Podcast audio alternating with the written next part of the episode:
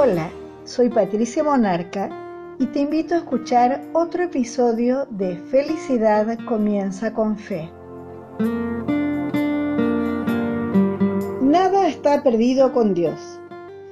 En el episodio de hoy conoceremos a la tsunamita, segunda de Reyes capítulo 4, para comprender que no todo está perdido si actuamos con fe y determinación y nos aferramos a Dios en medio del problema.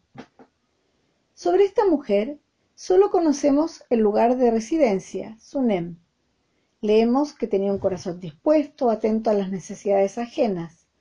Ella veía al profeta Eliseo en sus viajes periódicos desde el Carmelo, donde vivía, a Jezreel, la capital. Reconociendo en él a un hombre de Dios, lo invitaba a comer. Con el avance en la edad del profeta, los viajes de él se hacían más lentos. La tsunamita entonces no se conforma con que él solo pase, sino que le dice a su marido que tienen que construir un aposento y amoblarlo convenientemente para Eliseo. En los versículos 8 al 10. El profeta desea retribuir esta hospitalidad y aunque la mujer dice no necesitar nada, habla con su criado para averiguar qué pueden hacer por ella. El criado le responde que no tiene hijos, que es estéril y que su esposo ya es anciano. Un panorama bastante complicado en apariencia. Pero ahí el varón de Dios da su palabra. El año que viene, por este tiempo, abrazarás un hijo. La mujer concibió y dio a luz a un hijo al año siguiente. Lo leemos en los versículos 16 y 17 y desde el versículo 18 leemos, Cuando el niño creció, sucedió cierto día que fue donde estaban su padre y los segadores, y dijo a su padre, Mi cabeza, mi cabeza. Y el padre dijo a su criado, Llévalo a su madre. Lo tomó y lo llevó a su madre. El niño estuvo recostado sobre las rodillas de ella hasta el mediodía. Luego murió. Entonces ella subió, lo acostó sobre la cama del hombre de Dios, cerró la puerta y salió.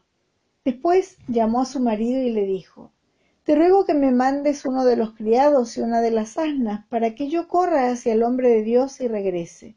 Él preguntó, ¿Para qué vas a verlo hoy? No es luna nueva ni sábado.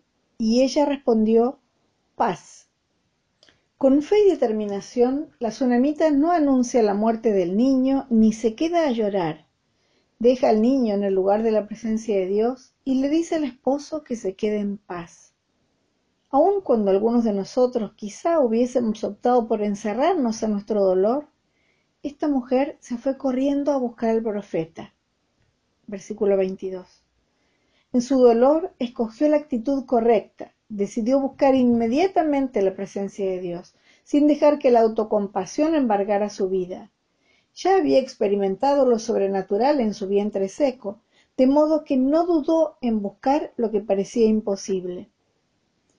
Su hijo sin vida llevaba ya varios días tendido ahí cuando el profeta Eliseo vino y lo resucitó, como relata Segunda de Reyes 4, versículos 33 a 35. Oremos. Señor, al igual que esta mujer sunamita, te abro mi casa, mi corazón. Sé como Eliseo con el niño muerto. Entra en mi dolor, y que sea tu boca, Dios, la que hable por medio de la mía. Que sean tus manos las que obren mediante las mías, y que sean tus ojos mirando por los míos. Que sea el fuego de tu Espíritu Santo el que entibie mi comprensión.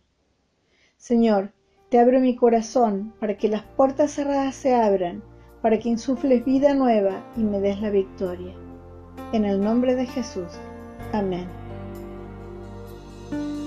Quiero invitarte ahora a que visites mi sitio www.felicidadcomienzaconfe.com donde puedes leer todos los episodios de podcast y también dejar sugerencias de temas o dejar comentarios acerca de los mismos. Y recuerda que felicidad comienza con fe.